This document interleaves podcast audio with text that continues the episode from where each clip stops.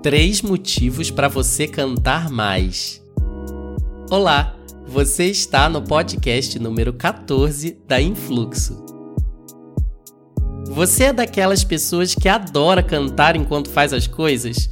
Sabia que esse é um poderoso mecanismo de limpeza mental, controle da ansiedade, diminuição do estresse e reequilíbrio da respiração e da pressão arterial? E não precisa cantar bem como um profissional. O seu cérebro não liga para isso. Ele se diverte mesmo que você seja o seu único fã. Vamos aos fatos? Motivo número 1. Um, cantar desestressa, aumenta o prazer e o afeto e desenvolve a empatia.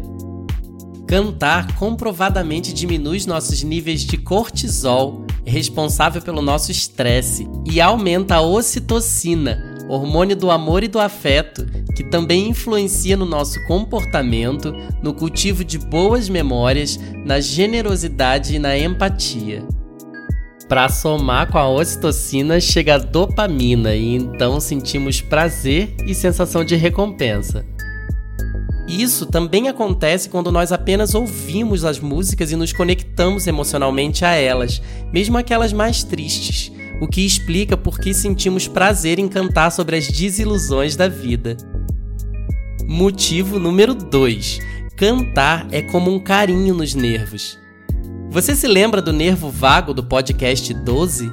Ele é um grande maestro do nosso organismo. Ele monitora e reequilibra os nossos batimentos, a nossa pressão, a nossa respiração. Cantar, mesmo que baixinho, estimula esse nervo e suas ramificações por todo o nosso corpo, desencadeando um bem-estar geral físico e mental. Motivo número 3. Cantar fortalece o nosso sistema cardiorrespiratório. Além de todos esses benefícios que nós estamos aprendendo, cantar também é um ótimo exercício para os pulmões e para a pressão. O ato funciona de forma parecida com a respiração consciente, sobre a qual nós conversamos no podcast 12.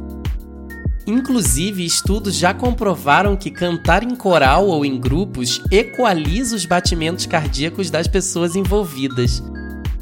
Por isso, nós também gostamos de karaokês ou de shows onde todos nós cantamos juntos. E aí, gostou de aprender sobre os benefícios de cantar? Segue a gente lá no Instagram e fique por dentro também de outros temas em neurociência do comportamento. Até breve!